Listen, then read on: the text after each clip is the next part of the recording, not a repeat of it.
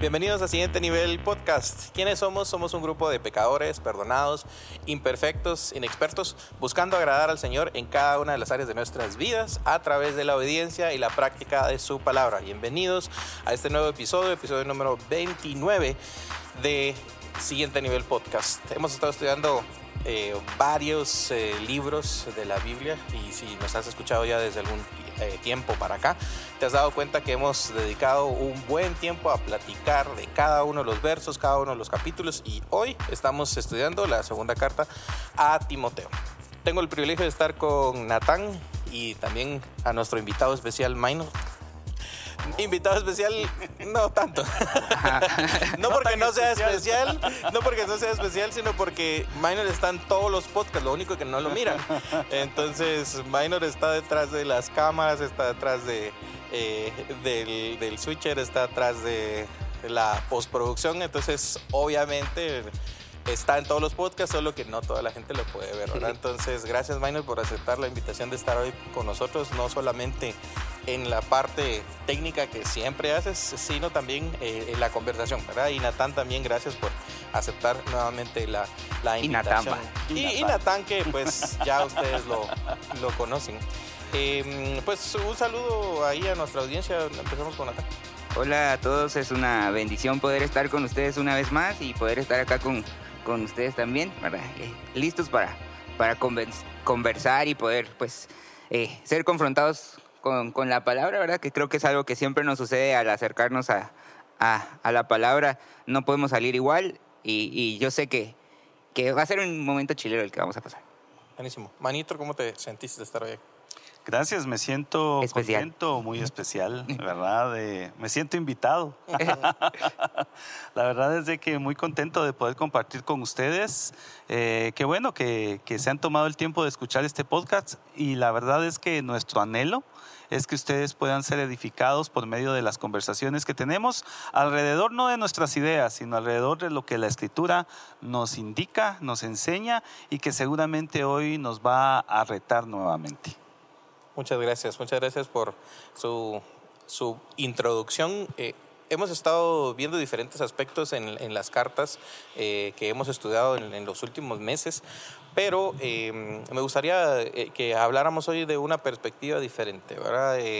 Hemos notado que hay unos mensajes muy especiales en la vida de, hacia la vida de Timoteo, ¿verdad? En, estas cartas vemos muchas características de Pablo, vemos tantas cosas que, que, nos ha dicho, ¿verdad? La palabra a nuestras vidas, pero enfoquemos un poquito en la clase de retos que hemos encontrado para nuestra vida eh, práctica, digamos, ¿verdad? A la hora de acercarnos. Porque sabemos definitivamente que hay, que, muchas veces, ¿verdad? Uno se acerca en la palabra, a la palabra a buscar aquellas promesas, aquellas cosas que me hacen sentir chilero, ¿verdad? Que me hacen sentir así como, eh, como que acuerpado. Eh, pero a veces también la palabra tiene algunas instrucciones bien específicas y ciertos retos que, que son parte de la vida cristiana, ¿verdad? Entonces, quisiera eh, que pudiéramos platicar un poquito en, en, esta introducción acerca de los retos que tal vez consideramos que la palabra nos estado dejando con cada uno de estos podcasts que están basados en, en, en los, eh, en las cartas ¿verdad? De, de, Pablo hacia Timoteo. empiezo con Natán y luego tal vez con él. Uy. sí, la verdad es que para mí, ah, como decías cuando pues, saludaba a todos, eh, es acercarme a mí a la palabra siempre me resulta bien confrontante porque yo no puedo decir así como, ah, hoy no me dejó nada, hoy no me siento retado por nada, hoy no me siento, uh, qué sé yo, responsable de cumplir lo que la palabra me está pidiendo, pero por ejemplo, una de las cosas que a mí me impactó mucho es eh, la forma en la que Pablo en 1 Timoteo le está dando como que las instrucciones generales, pero en el verso 3, donde habla de los requisitos de aquellos que quieren servir, en el capítulo 3, perdón, donde habla de aquellos que quieren servir, ¿verdad? Que, que están anhelando algo bueno, pero tiene sus responsabilidades, tiene ciertas cosas que cumplir, ¿verdad? Uh, no sé, tal vez también al estar a, cargo de otras personas, a veces eso como que es bien difícil. Saber así como, ¿será que estoy llamando a la persona correcta? ¿Será que mi función de influir a esta persona est lo estoy haciendo de manera correcta? son, son cosas que me han, me han resultado bien difíciles porque a la vez es así como no solo viendo a los otros, sino viéndome a mí mismo. ¿Será que yo soy la persona indicada para este servicio? E, eso me, me reta mucho, me retó también un montón. Eh, entender que nuestro servicio para con la, gente en la iglesia no solo es con los, por, ejemplo, yo que trabajo con los adolescentes o con niños a veces, no, mi servicio no es solo con ellos, así como que muchas veces como que nos metemos en, este es mi ministerio, esto es lo que tengo que hacer, y a la luz de que tenés que cuidar a los ancianos, que tenés que cuidar al resto de la iglesia de una manera ¿verdad? Igual, es igual de importante que yo no puedo descuidar ese cuidado también. Y, y viéndolo ya en la segunda carta de Timoteo, el reto más grande para mí es esa parte donde, donde Pablo anima a Timoteo y le dice, no te avergüences de, de, la fe que tienes, no te avergüences del testimonio ah, de Cristo, ¿verdad? Del Evangelio. Eso para mí ha sido bien, bien, es, quizás es el reto más grande porque yo lo mencionaba la vez pasada, no es como que voluntariamente estés queriendo negar al Señor o pero tampoco haces nada por anunciarlo. Y entonces de alguna manera eso también es, es avergonzarte, ¿verdad? Porque cuando tenés una tan buena noticia no te puedes quedar callado, no puedes ocultar eso, pero muchas veces es muy fácil quedarse callado, ¿verdad? Entonces quizás ahorita lo que me, me ha estado moviendo mucho es eso. ¿Qué más puedo hacer yo para no quedarme callado, para no quedarme el mensaje solito y poder compartir a otros acerca de, de el Evangelio, ¿verdad? Que esa es la noticia más grande pero al no compartirlo, siento que de cierta manera estás avergonzándote, ¿verdad? Porque ¿por qué razón vas a quedarte callado o por qué razón no vas a compartir de, del Evangelio? Entonces, creo que para mí, ahorita, ahorita, ese está siendo el reto más grande. Gracias, Minor. En tu caso. Bueno, eh, mientras Natán hablaba, yo pensaba y meditaba en dos cosas. Una es eh, algo que estas cartas a mí me han eh, hecho meditar es eh, en cuanto a la forma en que Pablo a Timoteo le da una instrucción ah, en la primera carta más eh, general acerca de la vida de la iglesia y le da instrucciones para poder funcionar dentro de la iglesia. Y ahora que llegamos a la segunda carta, vemos a un Pablo hablando con Timoteo de una manera más personal, ¿verdad? Y eso me llama la atención porque me reta a tener esa claridad para poder dirigir a otros en función de entrenamiento, sí, ¿verdad? Pero no dejar de lado el tema de poder eh, tener esa relación de personas, ¿verdad? Relación humana que siempre se necesita. A veces somos muy mecánicos, a veces queremos que las cosas funcionen, pero nos olvidamos que detrás de una cámara, que detrás de un switcher, que detrás de una computadora, detrás de un micrófono, hay una persona. Y eso es lo que ahora estamos viendo y vamos a ver en la segunda carta a Timoteo, ¿verdad? Eso es por un lado.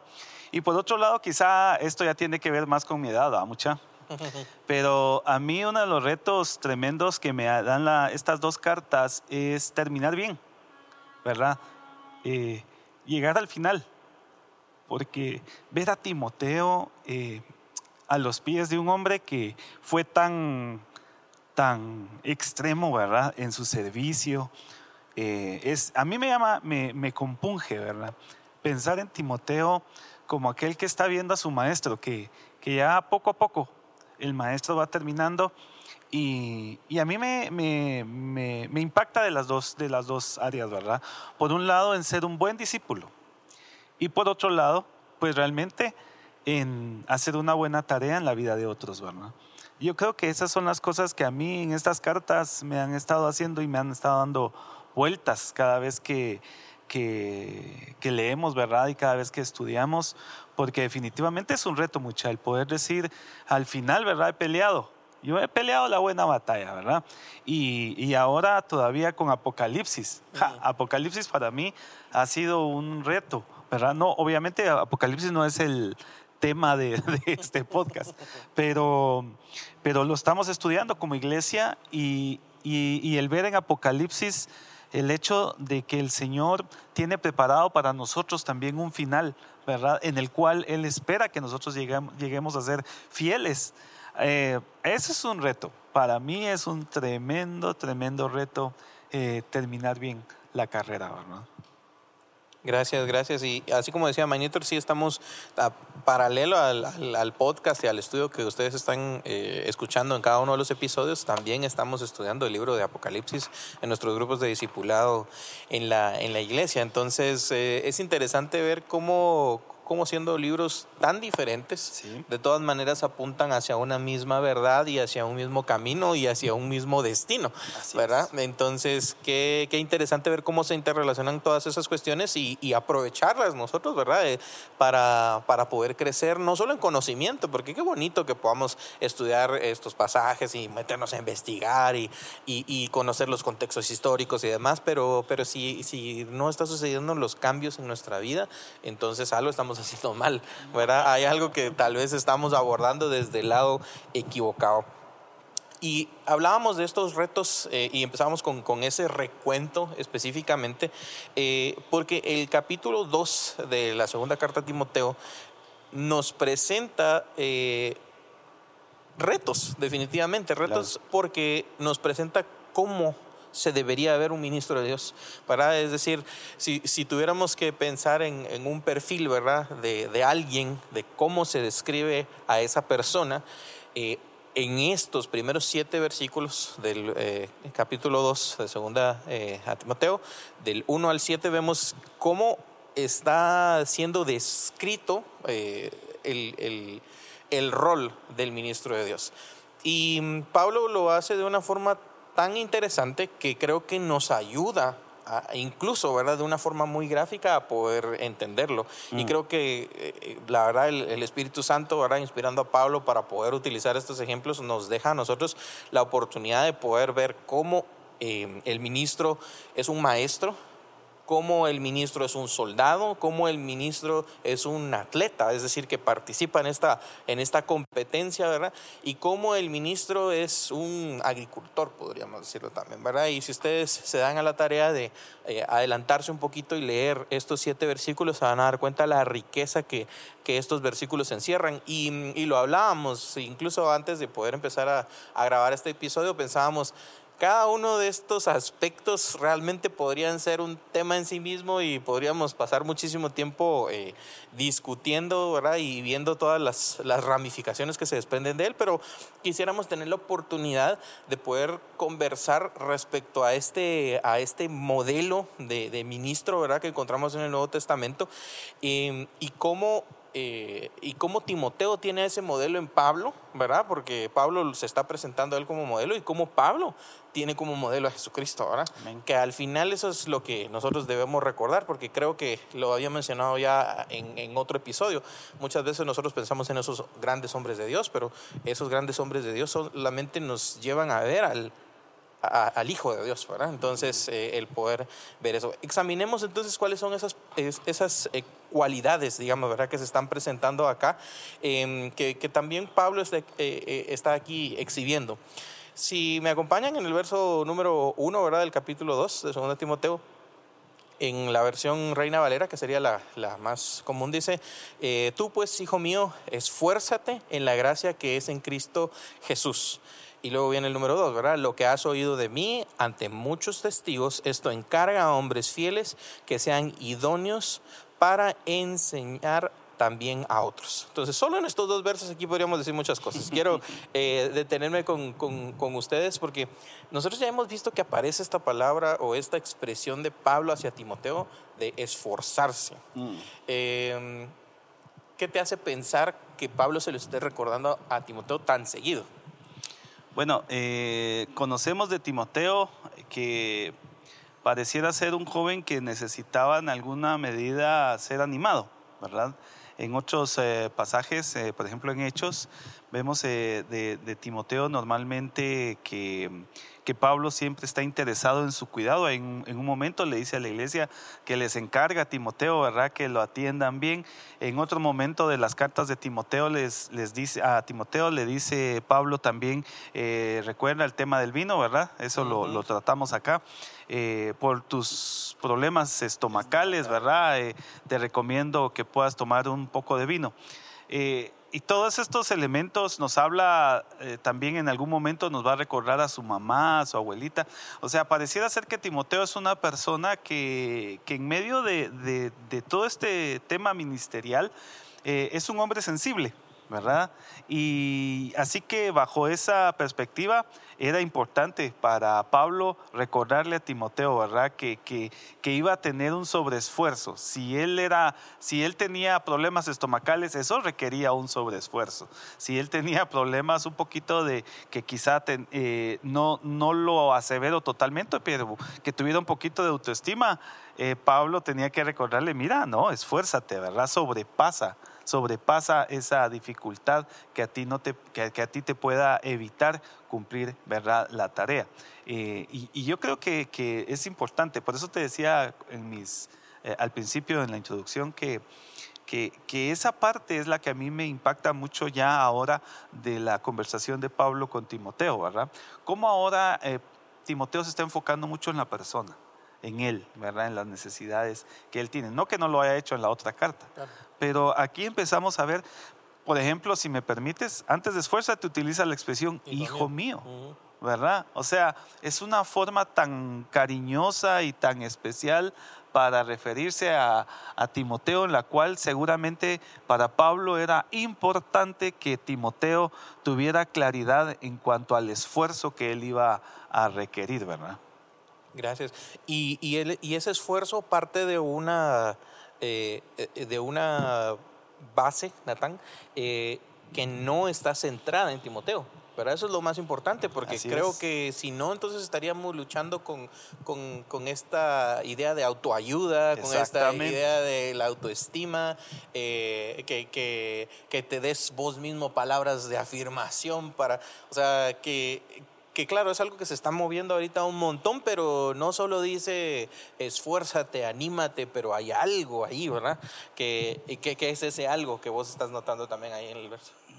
Dice, esfuérzate en la gracia, que es en Cristo Jesús. Y eso para mí es bien chilero porque le está haciendo a Timoteo un recordatorio de si esto sos Timoteo, si sos una persona que tiene todos estos problemas, sos una persona que tiene todas estas inseguridades, toda esta necesidad de ser reafirmado, de ser enfocado otra vez, pero tu fuerza no está en eso, ¿verdad? Tu fuerza está en la gracia de Jesucristo, que, que cuando lo vemos en nuestra vida también es eso, ¿verdad?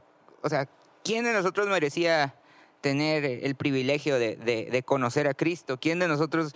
Uh, por sus mismos méritos podía haber hecho algo, alcanzado algo. Nada, ¿verdad? Entonces la gracia es el factor determinante aquí porque es en la gracia la que vos podés uh, cumplir y ser este tipo de, de ministro que, que, la palabra te, te habla, ¿verdad? Puede ser ese maestro, puede ser ese soldado, puede ser el agricultor, ¿verdad? El atleta, pero solo a través de la gracia de Jesucristo porque solito no podés. Entonces, y también es bien chilero porque te recuerda tu condición. Ah, yo siempre me pongo a pensar en eso, ¿verdad? ¿Por qué el Señor a veces no me quita, o en mis oraciones, Señor, cámbiame, quítame esto, ¿verdad? Pero, pero una vez estaba hablando con mi mamá y le decía, la razón por la que el Señor no me ha quitado esas cosas es porque esas, esas, eh, esas carencias, esas, esos errores, esos, esas luchas o esos pecados que con los que uno lidia todavía, es porque el Señor todavía te está enseñando dependencia de Él, ¿verdad? Y, porque pienso así como, si el Señor cambiara todo esto de mí, posiblemente yo sería ese tipo de persona que, va, gracias Señor, órale. Pero al, vivir mi vida, ¿verdad? De esta forma, yo tengo una necesidad constante de Jesucristo y es en esa gracia en la que yo me puedo esforzar, es en esa gracia en la que yo puedo llegar a ser el siervo que Él espera que yo sea.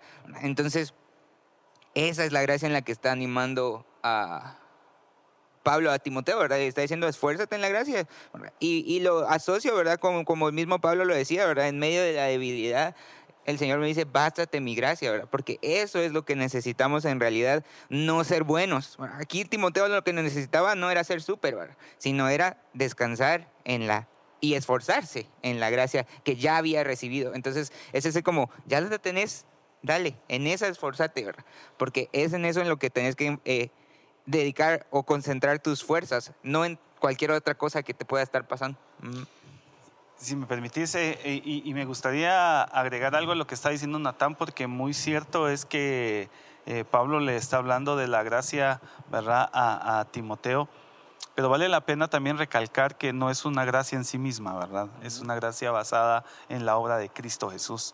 Eh, porque en algún momento creo yo que vale la pena en, esta, en estos tiempos que estamos viviendo, siempre aseverarle a los jóvenes y a nuestros oyentes que nosotros no somos nada sin Cristo porque Cristo es quien ha hecho la obra y esa gracia que se manifiesta a través de la obra de Cristo es la que nos fortalece, ¿verdad? La que nos lleva siempre adelante.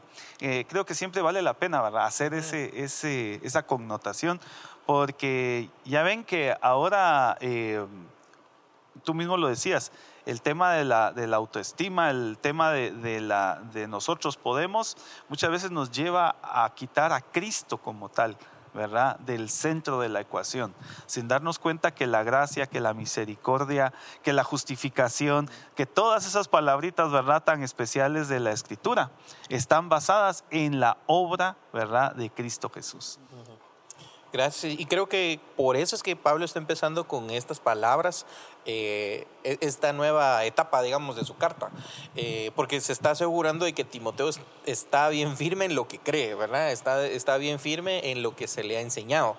Entonces, a partir de esta idea, ¿verdad? De recordar que es un esfuerzo basado en la gracia eh, que es en Cristo Jesús, entonces ya Pablo le presenta todas estas ideas y las figuras que estábamos hablando al principio de cómo debería de verse.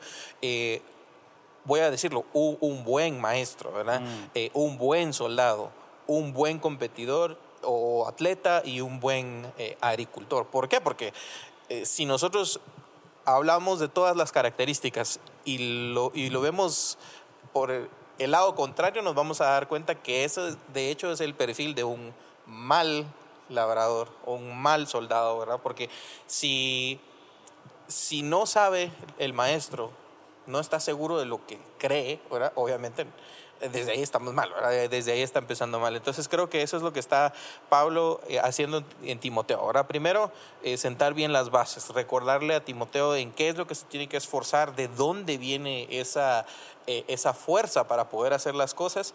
Y ahora, entonces ya a principio del versículo número 2, empieza a hablar de ese, de ese perfil ¿verdad? Como ministro y cómo un ministro se asemeja a un, a un maestro. Entonces, mm. platiquemos un poquito de, de, eso. Yo sé que aquí todos tenemos la experiencia. Eh, querrámoslo o no, de enseñar, ¿verdad? Por la forma en la que el Señor nos ha eh, eh, colocado en nuestros lugares, em, hemos tenido la experiencia de poder enseñar, ¿verdad? Entonces, quisiera platicar con ustedes un poco acerca de esa experiencia que el Señor les ha dado y desde el punto de vista de, la palabra, bueno, como, como eso eh, a nosotros nos ha, eh, nos ha guiado, ¿verdad? Entonces, algo interesante que conocemos de Natán es que a Natán le gusta enseñar, según entiendo. Entonces. No sé, no sé. ¿Por qué crees que vos puedes decir que te gusta enseñar? Pero vos no te graduaste de maestro. Entonces, contanos un poco qué, qué pasó ahí. Pues ni yo sé qué pasó. no, ¿verdad? Creo que desde pequeñito una de las cosas que yo influyeron mucho en mí, tal vez fueron algunos maestros que yo tuve que tenían cierta como particularidad Tal vez no eran las mejores personas, no eran los mejores maestros, pero cuando te daban clases, te daban, no sé, te infundían algo, como que estaban disfrutando lo que estaban haciendo. Entonces, pues una de mis sueños era, yo quiero ser maestro. Los otros policía, astronauta, qué sé yo. Pero yo quería ser maestro. Por diferentes circunstancias de la vida, pues estudié otra cosa. Y, y al iniciar a trabajar, empecé a trabajar en algunas otras cosas que no tenían nada que ver con la docencia, pero realmente se abrió la oportunidad, ¿verdad? Para iniciar en ese, en ese trabajo y en la iglesia tuve la oportunidad de tener el ministerio, de poder enseñar y realmente, eh, ¿por qué me gusta? Y creo que lo puedo definir de esa forma es porque disfruto realmente eso, aunque no tenga ganas, aunque, ¿verdad? Yo haya tenido mi día quizás muy pesado, pero llega el momento en el que yo tengo que enseñar y a mí como que se me cambia algo, ¿verdad? Y cobro fuerzas, tomo energía, qué sé yo, me, me, sale ahí ese, ese esfuerzo por así decirlo, ¿verdad? De la nada, ¿verdad? Ah, me llama la atención esa palabra porque cuando vos ves la definición, por ejemplo, que tiene eh, la RAE de, este, de esta expresión es tomar ánimo. Eso es esforzar, tomar ánimo. Y entonces, cuando yo estoy enseñando, tomo, tomo ánimo. Entonces, realmente me, me, me gusta. ¿Por qué? ¿O qué pasa en mi cerebro realmente cuando yo enseño? ¿verdad? No sé, no sabría decirte, no sé explicarte, pero realmente lo disfruto. Es esa, eso de, del el poder yo tener algo y saber algo y poder compartírselo a alguien más, eso es una de las sensaciones que más me gusta sentir. Mm. ¿Cuántos años tendrás de estar enseñando en la iglesia? De, mira, eh, en el ministerio yo empecé a involucrarme a los nueve años. Eh, y recuerdo que como a los 12, 13 años eh, tuve ya mis primeras experiencias de estar enseñando con niños, ¿verdad? Yo de hecho, para los que no lo saben, les cuento, cuando empecé todo esto del tema ministerial, mi primer eh, tarea fue cantar con niños y, la forma era que yo iba con mi guitarra, y me tocaba pasar clase por clase. Acá en la iglesia donde estábamos eh, eran tal vez unas 10 clases, ¿verdad? Porque subdividían así bastante a los niños. Y me tocaba ir, ¿verdad? Unos 10 minutos cada clase. Cada, yo me pasaba toda la mañana, ¿verdad? En cada clase cantando y, y, siempre eh, con la guitarra. Pero eh, fue mi primera experiencia realmente enseñando, porque la verdad es que uno a través de la música es una herramienta tan poderosa para enseñar y para poder impactar en la, en la vida de, los, de, la gente, ¿verdad? Eh, así que más o menos 12, 13 años yo ya estaba en esto y luego pues me fui involucrando en otras varias eh, tareas. Te diré que tendré bastantes. No se exponga, no se exponga. Tal vez sí, ya unos 30 años de estar involucrado, ¿verdad? En, la enseñanza de una u otra manera, que ahora pues acá en la iglesia ya tenemos 18 años, donde he estado enseñando de una forma más, ah, de una manera más eh, formal, ¿verdad? Interesante. Y claro, en este caminar de, de la enseñanza, eh, nosotros nos hemos visto inspirados por otros maestros, seguramente, ¿verdad? Como decía Natán, seguramente a nosotros nos inspiraron algunas personas y ahora nosotros estamos cumpliendo ese rol de inspirar a otros, ¿verdad? De inspirar a otros y guiar a otros, aunque no querramos o aunque no lo tengamos como nuestra intención principal, es que de hecho es esa es parte inevitable, siento yo, de la, de la parte de enseñar, ¿no? Sí, eh, como una curiosidad eh, eh, es que hace unos días, unos dos, tres días, precisamente pude conversar con mi primer maestro de piano, ¿verdad? Y tuvimos una conversación corta, pero, pero sí venía a mi mente que realmente él fue el primero que a mí me empezó a lanzar a, toda esta onda de, estar involucrado en el ministerio, ¿verdad? Pero también de poder enseñar a otros, porque él fue conmigo muy, muy especial al momento de, de enseñarme, ¿verdad? Curiosidad ahí. Vos hablabas de un maestro o maestros que te habían marcado. Yo hoy en la mañana pensaba y decía, bueno, ¿qué, maestros recuerdo? Recuerdo, y mm, me acuerdo que de la primaria recuerdo a una, a una maestra que se llamaba Lilian. Eh, no sé por qué ella tenía frases así como que entre sus clases lanzaba como consejos para la vida, ya estábamos chiquitos. Entonces, eh, y, todavía la, la, recuerdo, señor Lilian, si está escuchando eso, la aprecio mucho. Eso. saber dónde está, la verdad, tengo muchísimos años de no saber dónde está ella, pero... Pero si alguien la conoce, por favor, sepan que acá se le ha enviado un no mensaje. No me acuerdo su apellido, pero me marcó. Eh, la universidad también tenía un profesor de una clase que se llamaba Mate Discreta es un señor, eh, un señor bien chiquitillo, de lentes, gordito, pero le encantaba dar clases de mate. Ese señor venía y hacía la clase de mate tan chistosa que yo nunca he encontrado otra persona que haga las clases así como él. Y de mate. Y de mate, o sea, y obviamente, o sea, hay tantas, en ingeniería hay tantas mates, pero eh, esa clase de mate discreta, él eh, llegaba y, decía, eh, y escribía una su gran fórmula y llegaba hasta aquí al, resultado final, ¿va? Y entonces por acá eh, decía, bueno, esto es así, y se quitaba el zapato y levantaba el pie así como que era karateca y señalaba la, la respuesta final, y así como, ¿qué? Y entonces nos, nos sacaba, o sea, estábamos nosotros tan concentrados, tan estresados, y él encontraba la manera de romper ese, esa tensión, ajá, ese estrés, y terminábamos riéndonos un montón en la clase, o sea, te digo, seguramente, o sea, gané la clase y todo, pues, pero lo que recuerdo es, es su forma de enseñar, ¿verdad? Entonces, como persona creo que marcó, marcó nuestras vidas. Entonces, Pablo acá definitivamente ha hecho una marca tan impresionante en Timoteo al punto que, que eh, lo está preparando a él para que él ya prepare a otros. ¿verdad? Porque eso es, es, el verso 2, eso prácticamente es lo que nosotros hacemos también aquí en la iglesia. O sea, nosotros estamos ahorita enseñando a ciertas personas, pero eh, realmente las personas a las que nosotros estamos enseñando en nuestras iglesias, igual si tú nos estás escuchando y no eres de esta iglesia, pero si estás trabajando en algún ministerio en tu iglesia enseñando, o sea, la juventud a la que se les está enseñando ahorita en el mundo son los pastores del futuro. Claro.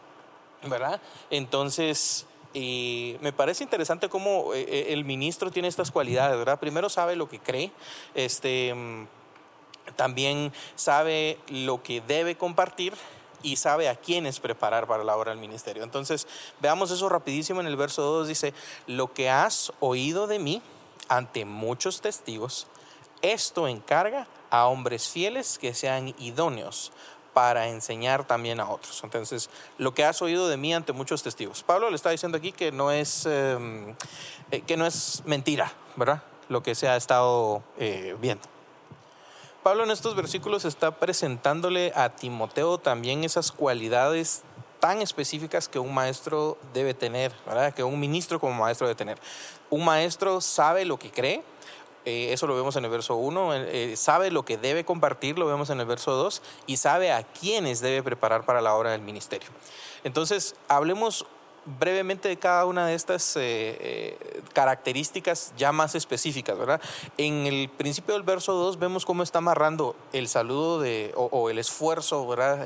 o el ánimo que le está dando en el verso 1 y dice, lo que has oído de mí ante muchos testigos, esto encarga a hombres fieles que sean idóneos para enseñar también a otros. Entonces, voy contigo, Minor.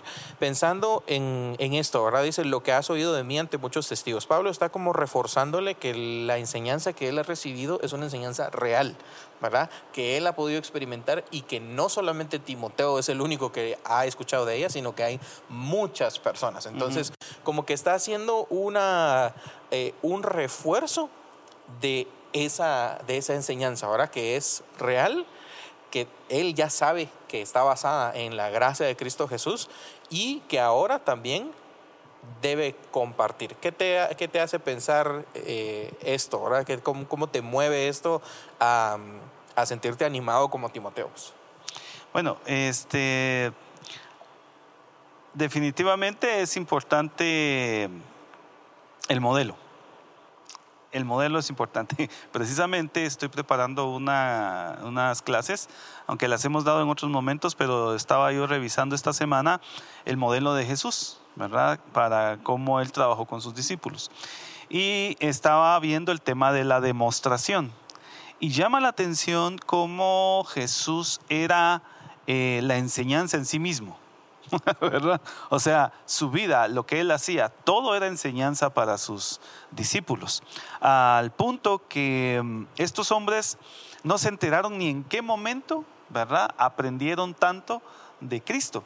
Es más, cuando ya llegan los últimos días que Jesús está con ellos y les habla acerca de que Él tiene que morir en una cruz, ellos entran en una, en una depresión tal ¿verdad? Porque en los evangelios se ve como estos hombres, eh, ya la última noche en el Getsemaní, eh, se quedan dormidos. Jesús les dice, miren, oren, vienen las cosas terribles, oren conmigo, y estos se quedan dormidos. Para algunos estudiosos piensan que eso es una señal de depresión en los discípulos, ¿verdad? Eh, que, que ellos estaban como agobiados con toda la información que Jesús les acababa de dar en cuanto a su muerte, en cuanto a lo que iba a suceder, que ellos pues estaban en una situación tan, tan tan mal, ¿verdad? En cuanto a su estado anímico. Eh, sin embargo, vemos que luego de la resurrección de Cristo, la resurrección del Señor vino a impactarles de tal manera que son hombres totalmente renovados, ¿verdad? Y después de esto, en Hechos, vemos estos hombres enseñando y yendo por muchas ciudades, ¿verdad? Presentando el Evangelio de la misma manera que lo hizo Jesucristo cuando estaba con ellos.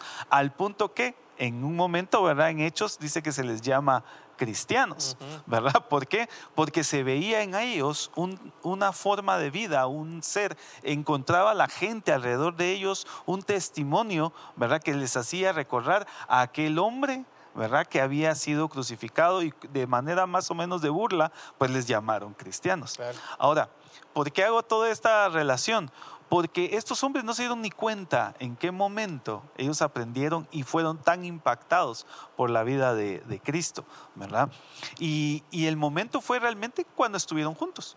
¿verdad? Cuando vivieron juntos, cuando andaban, cuando iban, venían, y es exactamente lo que sucedió entre Pablo y Timoteo. Pablo y Timoteo, ¿verdad? Tuvieron eh, años para estar juntos, para compartir, para caminar. Y lo que le dice acá, ¿verdad? Lo que has oído de mí ante muchos testigos. O sea, hemos ido ante tantos y tú me has visto, tú has observado lo que yo hago. Y hoy pues es lo que te estoy pidiendo a ti que enseñes, ¿verdad? Entonces, es un reto, es un reto eh, muy especial lo que vemos acá que hace eh, Pablo para nuestra vida ahora, porque a veces creemos que la enseñanza del mensaje de Cristo Jesús es de cátedra, ¿verdad? Solamente desde aquí, desde el púlpito, yo puedo enseñar. No, realmente el mayor impacto que va a haber en nuestros discípulos, en las personas a las que nosotros estamos enseñando, es cuando estamos con ellos, cuando compartimos, cuando comemos juntos. Allí es donde realmente uno aprende, ¿verdad? Imagínate qué pasa que tú vas a comer a la casa de un líder tuyo. Ahí es donde tú vas a ver cómo realmente él atiende a su familia, cómo él cuida a su familia, cómo él, ¿verdad?, trata a su esposa. Y a partir de eso, es de que tú vas a tener también eh, actitudes en tu vida, sin darte cuenta en qué momento lo aprendiste, ¿verdad? Sí, interesante, interesante porque de, Pablo está viviendo esto con Timoteo y Timoteo está aprendiendo de esas mismas de esas mismas vivencias. Algo que me llama la atención también en la segunda parte es que hay un hay un requisito indispensable, algo que no podemos pasar por alto cuando hablamos de quienes deberían de participar en la, en la enseñanza, ¿verdad?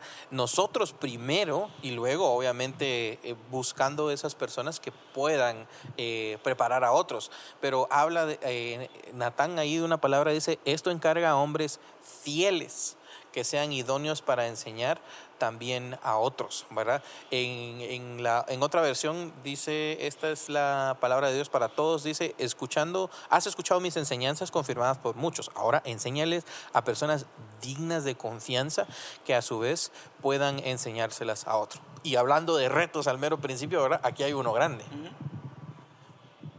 Y es el que yo mencionaba, ¿verdad? Que, que estaba en, eh, en 1 Timoteo 3, así como, ah, ¿quiénes son los que son, o quiénes son las personas correctas para, para enseñar, ¿verdad? Eh, y eso es, es, bien grande porque como decís, es bien, bien difícil porque como mencionabas, así como nosotros primero tenemos que pasar ¿verdad? por esa lupa. Pero a mí me, me gusta mucho esta, esta expresión porque dice, eh, encarga a hombres fieles y o dignos de confianza, pero ¿qué es lo que hace que una persona sea digna de confianza? O hablando de la fidelidad, aquí no está diciendo encárgaselo a personas perfectas, a personas que ya tengan la vida resuelta, sino que sean personas fieles, que estén dispuestas a esforzarse, que personas que estén dispuestas a, hacer esto mismo que, que, estás haciendo, ¿verdad? Yo lo veo así como que le está diciendo, enséñale esto a personas que vayan a hacer lo mismo, ¿verdad? A estas personas que entiendan cuál es el ministerio que estás haciendo y que hagan el mismo ministerio que tú estás haciendo, sin importar las demás cosas que, tengas allí, ¿verdad? Y entonces creo que a eso, a eso se refiere, ¿verdad? Y, yo lo he visto en el modelo que, como, trabajamos aquí dentro de la iglesia, ¿verdad? Y, lo has dicho, ¿verdad? Ah, quizás no es un, o, en el, ministerio, eh, ay, yo quiero servir, yo quiero enseñar. Sí, vas a poder hacerlo, pero vení, vení a escuchar, participa con nosotros, sé parte de lo demás que hacemos. Eh, porque ahí es donde vas conociendo la fidelidad de la gente, ¿verdad? Estoy dispuesto a, a esperar, ¿verdad? A, a, ser enseñado también, ¿verdad? Porque como maestro creo que también es importante eso. Eh, no puedes pretender enseñar cosas que no sabes, ¿verdad? Entonces el ministerio de la enseñanza es bien interesante porque tenés que aprender, tenés que tomarte el tiempo para, para conocer, ¿verdad? Ah, de lo que vas a estar hablando. Y entonces acá veo esto, ¿verdad? Y gente que sea fiel, gente que esté dispuesta a hacerlo. Esa es la gente que, que es la idónea para enseñar a otros, porque está dispuesta a aprender, está dispuesta a ser corregida, está dispuesta, que es lo que yo veo en Timoteo acá, ¿verdad? ¿Cuántas veces aquí lo vemos reflejado así, pero qué otras veces que no estaban por escritas en las que Pablo también le tuvo que haber dicho, Timmy va, Timmy agarra la onda, va. Sí, ¿verdad? Porque sí, que, que, que, lo veo también, ¿verdad? Dentro de, de, como dice Minor, en las cuestiones muy cotidianas es donde también puedes enseñar a otros y es donde puedes aprender. Uh, a veces recibís una corrección que no es propiamente aquí lo hiciste mal, ¿no? Sino en una charla, en una conversación te das cuenta de, ah, sí, eso no lo hice bien, ¿va? O, ah. Y me imagino que aquí entre, entre Pablo y Timoteo sucedió mucho eso. Y él está diciendo así, personas que sean como tú. Eh, sí, y, precisamente eso que dijiste, precisamente eso que dijiste, que sean como tú. Porque eh, aquí Pablo lo, lo construye de una manera. Esto encarga a hombres fieles que sean idóneos para enseñar también a otros. O sea, tú, eh, o sea, tú eres. Tú eres, gracias a Dios, eres uno de esos fieles, eres uno de esos idóneos.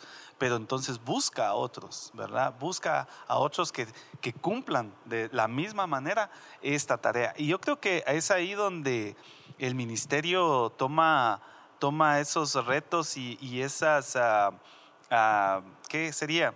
Cosas tan, tan especiales, ¿verdad? En que a veces nosotros creemos y pensamos que el ministerio dentro de la iglesia eh, debiera ser microondas. Ahora en esta generación creemos que todo es microondas, ¿verdad? Lo metes al micro, le pones dos minutos y está listo. Y realmente lo que estamos viendo acá es de que la tarea que Pablo tomó con Timoteo le llevó años. ¿Verdad? Le llevó muchos años. El, eh, de hecho, no se sabe exactamente la cantidad de tiempo que hay entre la primera carta y la segunda carta a Timoteo. No, no se sabe exactamente cuánto tiempo hay ahí. Sin embargo, sí se ve que aquí hay tiempo invertido, hay tiempo de amistad, hay tiempo de trabajar juntos, tiempo de llorar juntos, ¿verdad? En algunos momentos Pablo recuerda que, que, junto a Timoteo sufrían, ¿verdad? Por el ministerio. Entonces, eh, yo creo que, que, esto es algo que, vale la pena recalcar, ¿verdad? que los que sean maestros y a los que busquemos que enseñen la escritura junto con nosotros también sean pues eh, llevados por, esa, por esos procesos, que van a ser procesos sanos. ¿verdad? Porque si no, vamos a sufrir la consecuencia, ¿verdad? De la primera, de la primera carta a Timoteo, donde dice que no sean neófitos. ¿Se recuerdan que hablamos de eso, verdad? Porque un neófito es aquel que no está listo. Y se acuerdan que era el neófito, ¿verdad? Que, que hablaba de la, del recién plantado, de esa planta que, que acababa de ser puesta en la tierra. Si una planta recién puesta en la tierra el primer, la primera lluvia fuerte se termina llevando la tierra y la planta, ¿verdad? Pero si esta ya tiene sus raíces bien puestas, seguramente va a aguantar ya la, la, situación, ¿verdad? Que pueda venir.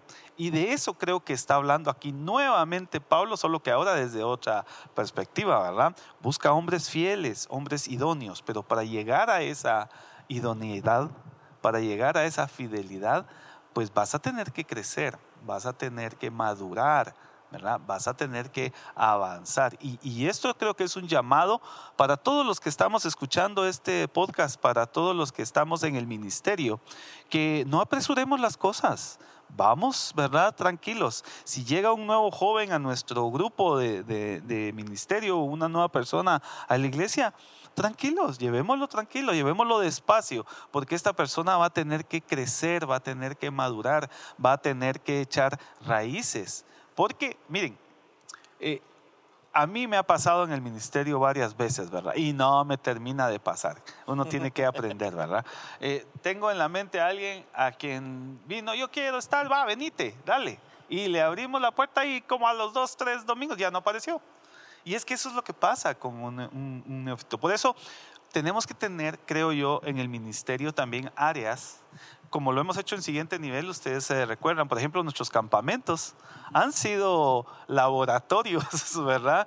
De, ministeriales, porque nuestros campamentos han sido como la apertura para mucho del liderazgo que nosotros tenemos. Es ahí donde podemos abrir la puerta.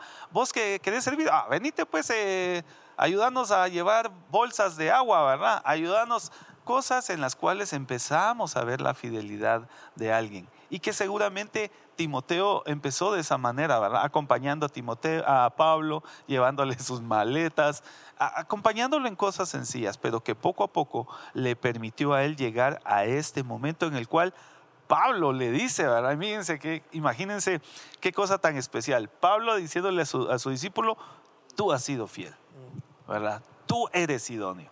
Así que eh, procesos, ¿verdad? Eh, nuevamente que se ven tan especiales. Si quieres, continuamos. Gracias, gracias. esa es la figura número uno que utiliza Pablo. Ya vimos todas las características del maestro en nuestras experiencias, pero esa no es la única figura que utiliza. A partir del verso 3 y 4, Pablo está utilizando la figura del ministro eh, diciendo el ministro también es un soldado, ¿verdad? y leyendo características eh, empezamos a nosotros a, pensar en cómo se ve un soldado, ¿verdad? Dice, ninguno que milita se enreda en los negocios de la vida a fin de agradar a aquel que lo tomó por soldado, ¿verdad? Entonces, el 3 dice, tú pues sufre penalidades como buen soldado de Jesucristo.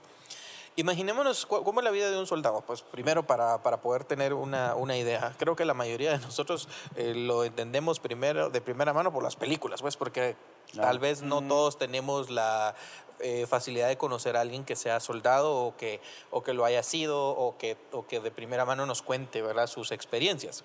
Pero eh, pero sí sería bueno compartir tal vez ahorita en nosotros, eh, en, este círculo, cuáles son algunas de las ideas que nosotros podemos compartir con los jóvenes que, que entendamos, ¿verdad? Eh, que, que, describen a un soldado. Un soldado se tiene que privar de muchas libertades, por decirlo así, ¿verdad? Sí. Eh, de, de, primera mano. Entonces, alguien que, que milita como que se aparta prácticamente de lo que la vida del civil normalmente ofrece, ¿verdad?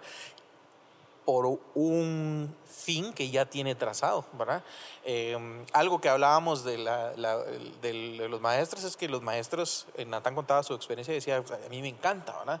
Entonces, hay una característica especial en cada uno de estos perfiles que está dando eh, Pablo y, y, es que esa persona realmente le gusta hacer lo que está haciendo, ¿verdad? Y, y está comprometido con ese perfil. Entonces, Natán, eh, así brevemente, ¿cuáles son algunas de las cosas que crees que un soldado se tiene que privar eh, o, de las que, de la, en las que se tiene que enfocar cuando se enrola en la milicia? Primero, entender que ya no es su vida de él, porque es, le pertenece su vida a la causa por la que va A, estar funcionando, a la que se enroló. Entonces, si, si voy a, enrolarme Y, y, y ya tengo este título de soldado, yo ya no, ya no soy mío, por así decirlo. Mi vida le pertenece a, la causa. Entonces, creo que esa es la primera cosa y que puede resumir todo, así como mi vida familiar no existe. Mi compromiso no es para mis, mis propios deseos, mi vida le pertenece a la causa por la cual yo estoy luchando y entonces allí, eso es, eso es lo que me corresponde hacer, eso es lo que yo tengo que hacer que días libres, ¿no? Así como que tengo que descansar porque estoy cansado, ¿no? Eso no va a existir. Vas a ir a donde te manden y tu causa es la causa. Y, lo mencionábamos el miércoles que teníamos la reunión con el resto de líderes. Ah, aunque ni siquiera tenga mucho sentido la causa de tu, de tu país, por así decirlo, o aunque tal vez no estés de acuerdo personalmente con la causa. Hay una película que se llama ah, Sin novedad en el frente o algo así que está en sin novedades del frente, que está en Netflix. Ah. Ah, y así rapidito. El final, y la voy a spoilear, gracias. Ah, pero es que me, me, llama la atención, así como pasan meses luchando los soldados y al final están solo esperando que se, firme la paz y hay dos soldados que están así como, ¿qué hacemos? Así como luchamos, pero ya van a minutos, pero era su, era su trabajo, su trabajo ¿verdad? Y al final están luchando y vos como espectador estás, no tiene sentido la lucha que están llevando a cabo estos dos soldados, pero... Y, la, y ya habían dicho que iban a firmar la paz, pero no la habían firmado, entonces no se detenían.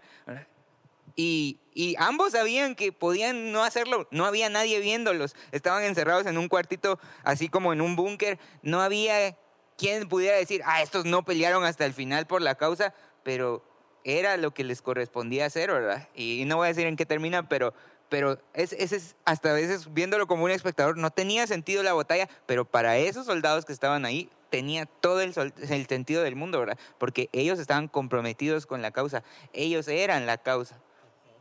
Entonces, Interesante. Y, y creo que vale la pena retomar con Natán el hecho de que ah, el soldado del que está hablando Pablo realmente su causa es Cristo. Ujú, ¿verdad? correcto. Nuevamente, eh, lo que hablábamos al principio, la gracia en Cristo, ¿verdad? Y ahora tu causa es Cristo.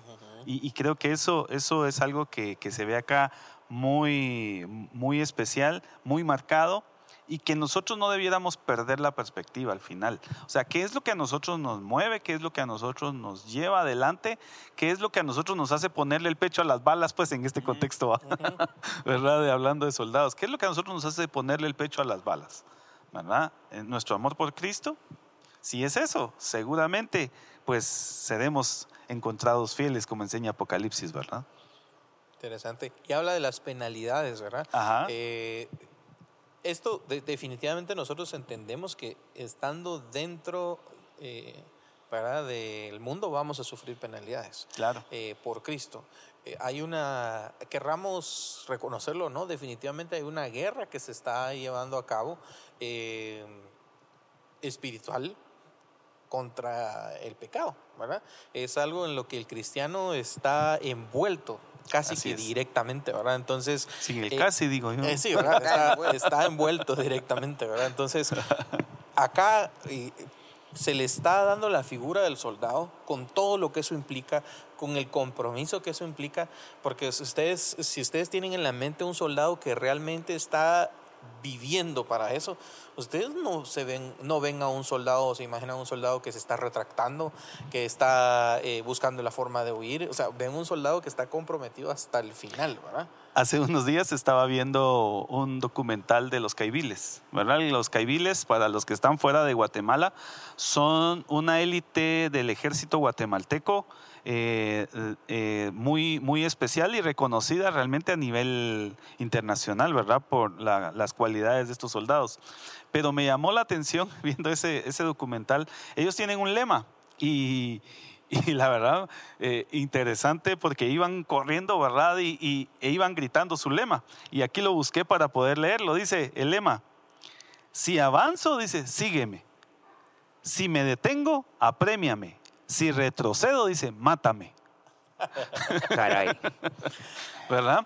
Pero, pero es que eh, eh, de, de eso se trata ser un soldado, ¿verdad? O sea, está realmente con la vista puesta en el objetivo. Y nosotros como hijos del Señor, nuestro objetivo es Cristo, nuestro objetivo es honrar al Señor, nuestro objetivo es vivir una vida en la cual estamos dispuestos a pagar, ¿verdad? El precio de ser hijos de Dios. Y entonces creo que de, a, a ese nivel lo está llevando ahora a Pablo a Timoteo. Recordemos, ¿verdad? Le dice esfuérzate. eh, porque hablábamos, pareciera, pareciera ser que, que a Timoteo eh, le costaba, ¿verdad? Ahora le dice, bueno, pues apriétate los, los cinturones, ¿verdad? Y como un soldado, vas para adelante, ¿verdad? Eh, y, y está dispuesto de no poner los ojos en otro lado. Porque ese es el tema, y por eso fue que lo traía esto de los caibiles, porque si ves el verso 4, ninguno que milita, dice, se enreda en los negocios de la vida. O sea, ninguno que está firmes marchando en el ejército de Cristo va a voltear a ver a otro lado. Y, es la idea de los, de los ¿verdad? Yo voy para adelante, me vas a seguir. Si me detengo, entonces empújame porque me estoy deteniendo. Pero si llego a retroceder, dice el caibil, ¿verdad? Mátame porque, porque, porque no estoy siendo fiel. Así de sencillo, ¿verdad? Y, y esa, y esa idea fue la que me vino a la mente en esta expresión ya de, de- de Pablo, ¿verdad? Porque dice, a fin de agradar a aquel que lo tomó por soldado. ¿Y quién fue quien nos tomó por soldados? Cristo, Cristo. ¿verdad? Sí, sí, sí. eh, eh, Y es ese, eh, me, me impresiona verlo así tan des- eh, despacito, ¿verdad? Como Pablo eh, le dice esto y Cristo. Y Ajá. esto y Cristo. Y esto y Cristo. Porque es que así deberíamos de vivir nuestra vida. O sea, eh, qué, qué chilero conocer todas estas características y estos diferentes perfiles, pero en sí mismos no nos llevan a nada. Simplemente que es, es hasta que nosotros, ¿verdad? Vemos nuestro, eh, nuestro reflejo, ¿verdad? Eh, en Cristo, es que nosotros podamos seguir adelante. Entonces, eh, versos 3 y 4 abarca eso clarito, clarito, ¿verdad? Entonces dice como un buen soldado. Anteriormente decía, por ejemplo, los que enseñaban, dice hombres fieles, ¿verdad? Fieles a la enseñanza que están teniendo, fieles para enseñar. Y ahora en el verso 5 y 6, entonces eh, pe- perdón, en el verso 5 específicamente, da otro giro. Pablo siento que de plano era como medio fan de los deportes, ¿sí veo? porque Sí, claro. le gu- eh, era lo que estaba viendo seguramente en ese momento. Me imagino que ha de haber sido un evento magno el poder participar de estos, eventos públicos de, de- de los atletas, ¿verdad? Porque lo vemos en varias de sus cartas hablando específicamente del ejemplo de los atletas, ¿no? Eh, Y eso es muy interesante, perdón, este, pero, pero eso es interesante, ibas a hablar, pero este, ver a, a Pablo utilizando precisamente el ejemplo de los atletas, viendo nuestro contexto, porque nosotros acabamos de celebrar, ¿verdad? Post pandemia en el 21 creo que fue que se corrieron los Juegos Olímpicos. ¿verdad? Y estos Juegos Olímpicos son precisamente los que Pablo veía, solo que obviamente han tenido sus momentos en que han sido detenidos y cosas así, pero por lo menos se, se dice que se jugaban ya unos 150 años, creo, ya en Grecia antes de Cristo. O sea, para Pablo, el hablarle a Timoteo de esto es decirle, eh, eh, mira lo que vimos ayer en la tele, ¿verdad? ¿Viste al, al deportista? ¿Viste el que ganó? Bueno, como ese atleta. Porque al final, eh, Pablo eh, era un máster en enseñanza, por supuesto, y dirigido por el Espíritu Santo, imagínense, ¿verdad? Para dejar en él ideas eh, marcadas acerca de, de, de lo que quería pues lograr en la vida de, Timoteo. Entonces utiliza esta figura, ¿verdad? Él utiliza la figura de los atletas para poder hacer sentir a Timoteo realmente la tarea que tenía por delante. Y no es el único, Pablo no es el único que utiliza el tema de los, de los Juegos Olímpicos. Apocalipsis, Juan, Juan también utiliza el- la misma idea, pero hablando de coronas. ¿Verdad? Por eso vemos a Juan en Apocalipsis hablando de que al final recibirás tu corona, ¿verdad? ¿Por qué? Porque en la época de Juan, igual, de igual manera, en las ciudades en las que Juan está escribiendo, estos juegos eh, eran, eran muy famosos y veían a los deportistas, a los, a los campeones, ¿verdad? Pues andar con su corona, ¿verdad? Una corona que se terminaba en cierto tiempo porque eran de laurel, pero, ¿verdad? Ellos hablaban de una corona de vida eterna. Entonces, interesante. Nathan, hablando de siempre de los atletas. Eh, algo que me llama la atención eh, es que habla no solamente de la lucha, como el atleta, pero el atleta que es coronado tiene que cumplir con ciertos requisitos. ¿Quién dirías vos que sería un atleta que sí es coronado? ¿Qué, qué requisitos cumple? Y tal vez ahí esa palabra legítimamente ahí también tiene bastante que ver. Sí, es que, ¿qué es que alguien sea coronado legítimamente, verdad? Es- cada deporte tiene una disciplina, cada disciplina tiene reglas, ¿verdad? Y entonces, alguien que es coronado de manera ilegítima es alguien que no siguió las reglas, ¿verdad? Entonces, ¿quién es el que debe o el que merece recibir ese premio, esa medalla hoy día, verdad? O esa corona, es aquel que siguió las reglas, siguió todas las reglas. Si eh, la instrucción era, o este deporte se hace moviendo este brazo así, pues el que movió el brazo así es el que, y puede ser que te lleve años dominar, mover el brazo así, ¿verdad? Pero el atleta que busca llegar a la meta con atajos, con fórmulas secretas para tener más energía y todas estas cosas, al final ah, no merece la, la recompensa, ¿verdad? No merece el título, no merece ser el honor. Se suponía que quien recibía esa corona no solo, no lo estaba recibiendo solo porque, ay, qué bonita mi, corona de laurel, ¿verdad? Era el ser la persona. Él era el honor de ser el, el más rápido, el honor de ser el más fuerte, el honor de ser el... Entonces, por eso era lo que luchaban en realidad, ¿verdad? Y entonces, ¿quién ilegítimamente merecía eso? ¿O ese honor?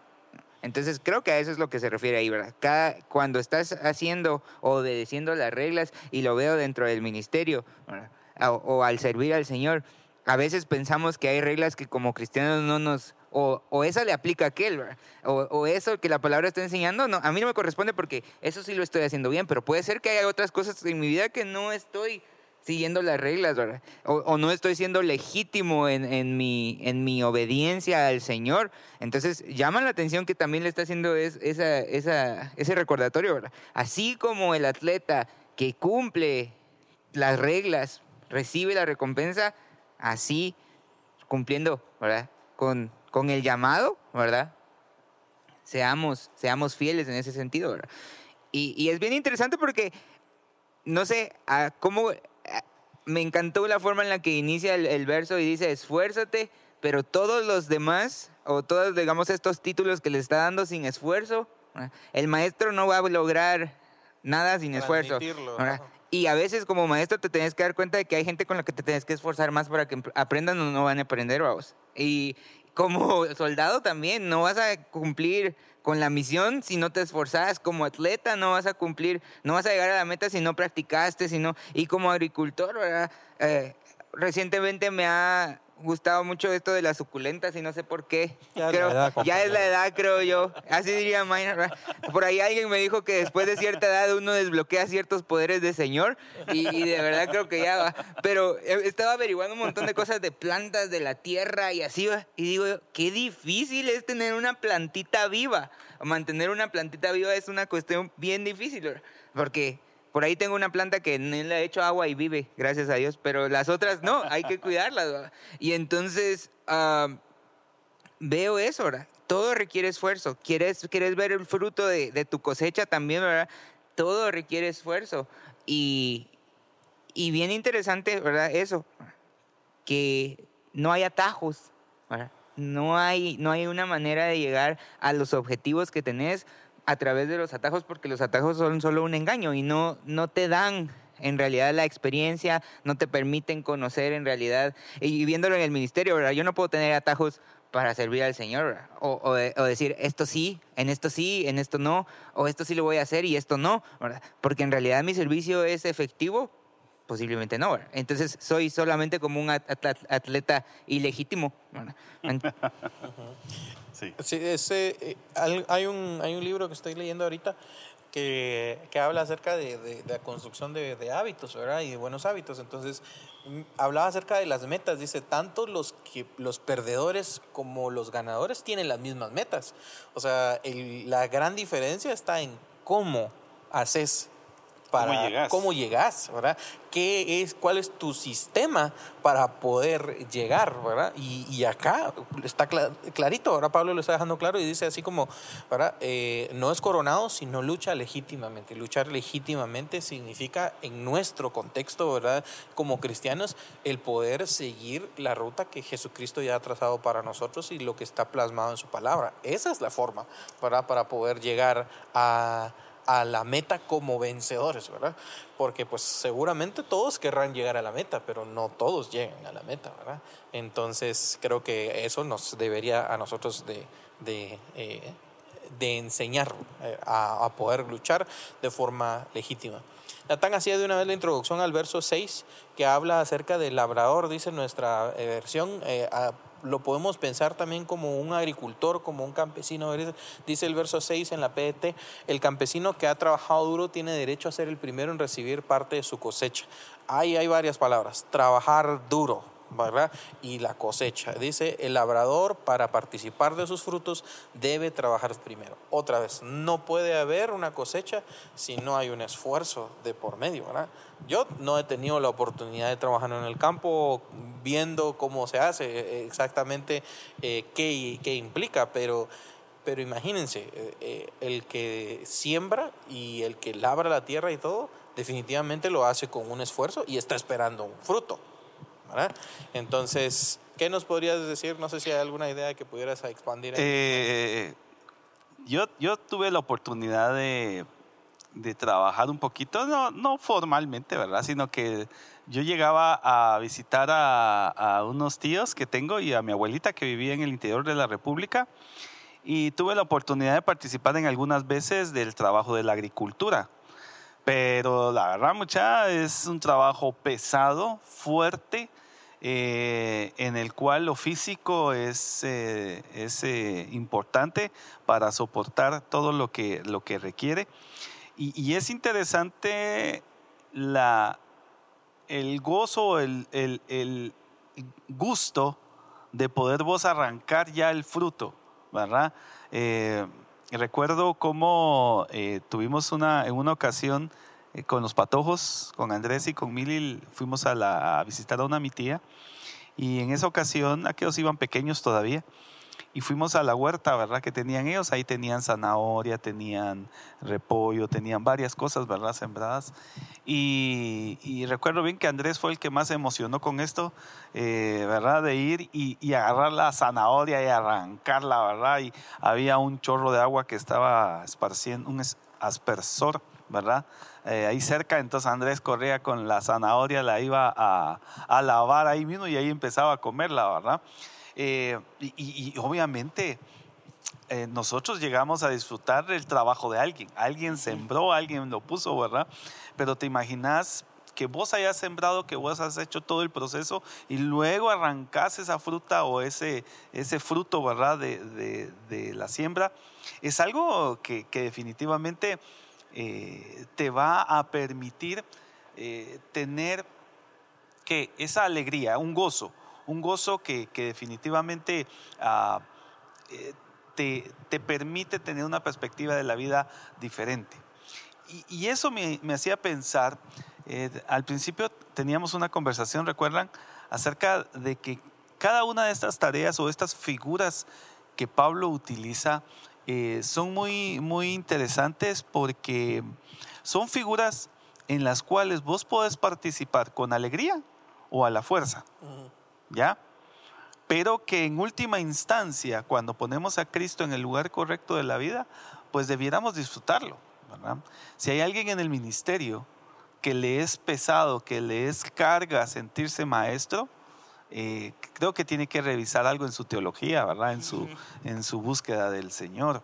Que le es pesado vivir como soldado, que obviamente lleva un esfuerzo, pero entendiendo para qué, quién nos ha llamado, decía, pues definitivamente eh, debiera ser un gusto para nosotros. De igual manera, el atleta, eh, díganme qué atleta ustedes han visto que llegue a niveles profesionales que no disfrute lo que hace. ¿verdad? Es, es, muy difícil. Eh, de una u otra manera es algo que, que gozan. De igual manera, no digamos el, campesino. El campesino, ¿verdad? Disfruta al final el fruto de su trabajo. Y yo creo que eso es un, un tema que, que, atraviesa todo el pasaje que estamos viendo, ¿verdad? El que nuestra razón de ser en cada una de estas debiera ser Cristo, para que realmente haya un gozo en medio de todo esto, ¿verdad? Y, y me hizo pensar en esto porque precisamente la, la, la, Reina Valera dice, el labrador para participar de los frutos debe trabajar primero. Ese tema de participar de los frutos, tu versión creo que decía tener derecho a, ¿verdad? A ser el primero, dice tener a, derecho a, ser el primero, primero. a ser el primero, ¿verdad? A, al final son expresiones que lo que te están hablando es también del gozo y la alegría que debiera haber en el servicio, ¿verdad? Que nosotros tenemos para con el Señor. No por gusto, Pablo, hablando de Pablo, escribe la carta a los filipenses, llamada la carta del gozo que aunque él estaba en la cárcel y estaba pasando por diferentes momentos, ¿qué les dice a los lectores de esa carta? ¿Verdad? Gócense, regocíjense. Ah, otra vez les digo, regocíjense, porque creo que es algo que nosotros debemos eh, eh, eh, tener acá claridad para poder realmente vivir vidas que honren al Señor y que las vivamos pues con gozo y con alegría, ¿verdad?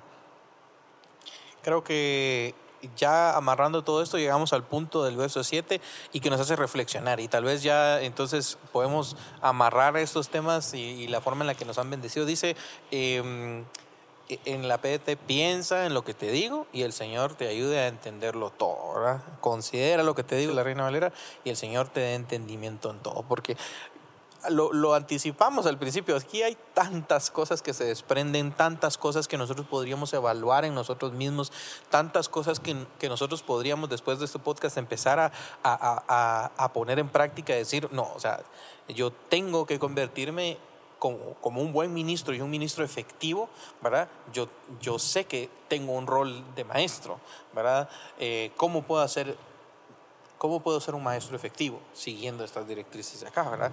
Eh, quiero vivir una vida como soldado, porque tal vez muchos de nosotros no hemos estado viviendo nuestras vidas realmente apartados para, ¿verdad? Porque eso es lo que lo vimos eh, hace un momento, que eso es lo que hace un soldado, ¿verdad?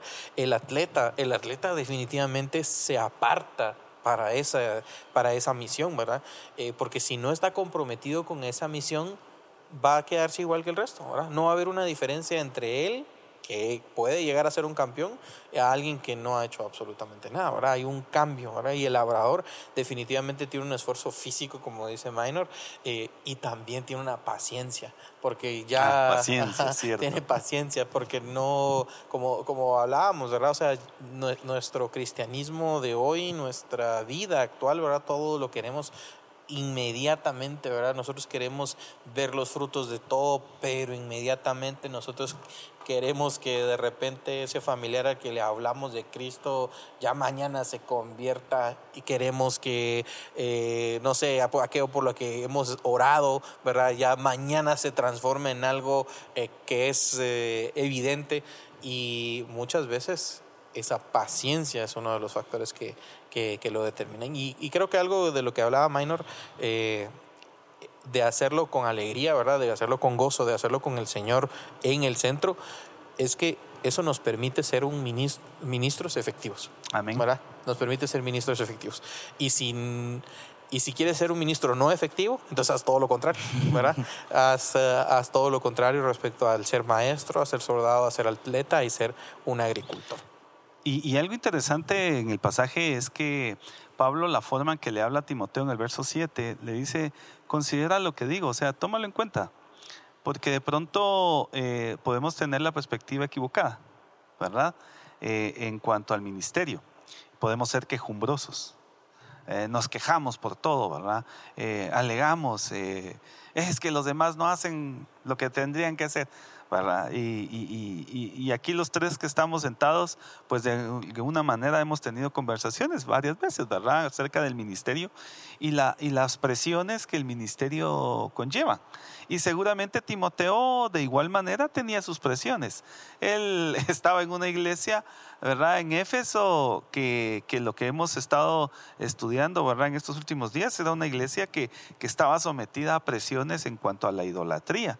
¿Verdad? Eh, tenían dinero, tenían, porque era, era una, Éfeso era una ciudad de cosmopolita eh, y de, mucho comercio, lo, veíamos, ¿verdad? Así que eh, no sería extraño que, los de, de, Efesios tuvieran hasta, hasta problemas con el hecho de, ser humildes, sencillos en su manera de, servir, ¿verdad? Entonces, ah, seguramente Timoteo tenía sus presiones eh, en el ministerio. Sin embargo, eh, Pablo le hace todas estas observaciones y le dice, tómalo en cuenta, ¿verdad? Medítalo, piénsalo, le dice, ¿verdad? Y el Señor te dé entendimiento, en todo. y creo que esa es la clave. Al final, eh, nosotros por nuestros propios medios no logramos nada, pero también la palabra enseña que el Señor pone en nosotros tanto el querer como el hacer. Y eso es algo que a, nosotros debe dirigirnos siempre en la vida ministerial.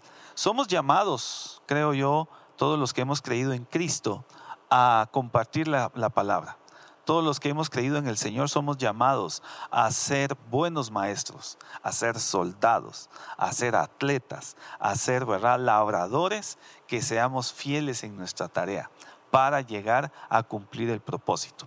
Pero es eh, complicado, sí, en ocasiones se vuelve complicado. Sin embargo, contamos con Cristo, ¿verdad? Quien es el que nos soporta en medio de toda esta, de todos estos procesos. Muchas gracias. Llegando a nuestra conclusión ya del podcast, eh, es, es eh, hermoso poder ver esto y, y, algo de lo que también queríamos dejar en su corazón es que esto no debe ser visto solo como una carga, porque esa es nuestra tendencia, ¿verdad? Nuestra tendencia es ver, ay, tengo que ser maestro, tengo que ser soldado, tengo que ser atleta, tengo que ser eh, agricultor no, pues sí, ya me quedé atrás, ¿verdad? Sino es ver el gozo que eso produce, ¿verdad? El, el, talento que el Señor puede derramar en ti para enseñar, ¿verdad? Que el Señor te use ahí, ¿verdad? Pero tal vez tienes un talento para, no sé, animar a otros y para tal vez no enseñar frente a una audiencia de 100, 200, pero sí uno uno, ¿verdad? Y que lo hagas con gozo, que lo hagas con efectividad. Entonces, que el Señor te anime y te ayude y te enfoque, ¿verdad? En lo que tienes que hacer en el lugar en el que el Señor ya te está poniendo, ¿verdad? No esperes a, a, a tener, no sé, tantos títulos en teología, no esperes a tener tal vez tanta preparación en tal o cual área antes de empezar a activar, porque el Señor ya te tiene en un lugar en el que te está utilizando y te puede seguir utilizando más, ¿verdad?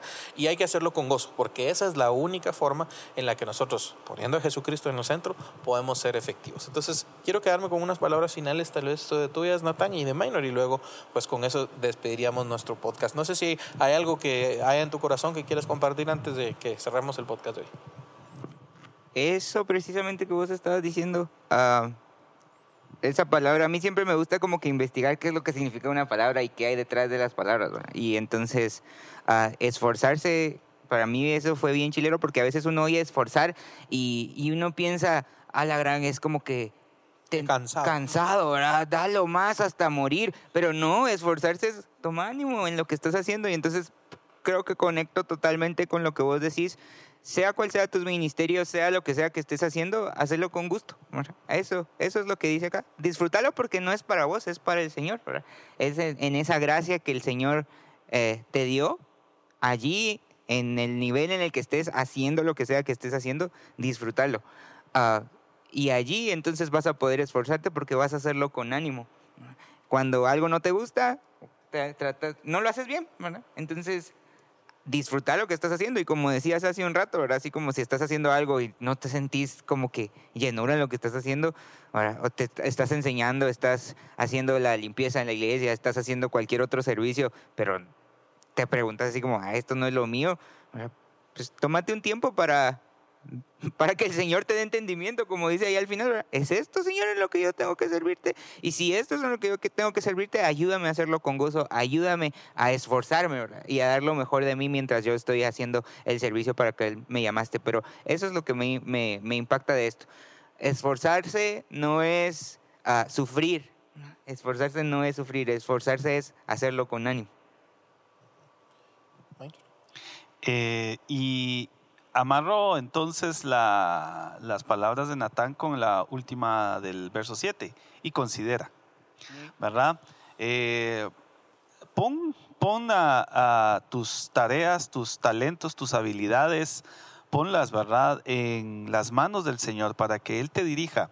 Y, y, sé que muchas veces, como decía Natán, a veces tenemos luchas internas, ¿verdad? ¿Será que es esto? Pero si ponemos a Cristo en el centro de nuestras decisiones, de nuestras actividades, seguramente nos va a dirigir a poder ser efectivos y poder gozarnos, ¿verdad? Hoy he usado mucho esa expresión, gozarnos en lo que hacemos, porque me parece que eh, eh, el gozo es importante en la vida del cristiano para ser efectivo en sus tareas. Disfruta al Cristo en primera instancia, disfruta conocer al Señor y eso te va a permitir entonces tener eh, el ánimo para poder esforzarte, para poder a ser el mejor maestro, ser el mejor soldado, ser el mejor atleta, ser el mejor labrador y cumplir con la tarea que el Señor nos ha dado. Por eso me llama tanto la atención y el Señor te dé entendimiento en todo. Porque, sabes, no somos nosotros los que te vamos a hacer entender. No, no somos nosotros los que te vamos a obligar. No, es el Señor el que te va a hacer entender y es el Señor el que te va a dirigir en el momento de poder estar eh, sirviendo y de poder estar en medio de la prueba, en medio de la tensión, en medio de, la dificultad. Eh, es el Señor el que te va a sostener. Y por eso Pablo inicia diciendo, ¿verdad? Esfuérzate en la gracia que es en Cristo Jesús. Y termina, por lo menos en este pasaje que hoy estamos estudiando, te, eh, termina diciéndote nuevamente, considera porque es el Señor el que te va a hacer entendido en todo lo que te hemos enseñado. Ánimo y pongamos a Cristo siempre en el centro de nuestra vida. Muchas gracias, es un privilegio tenerlos a ambos acá hoy. Recuerden eh, como siempre nos despedimos, sometan todo lo que ustedes están escuchando al discernimiento bajo la lectura de la palabra. Si creen ustedes que hay algo que no se alinea a la palabra, por favor háganoslo saber, comuníquense con nosotros.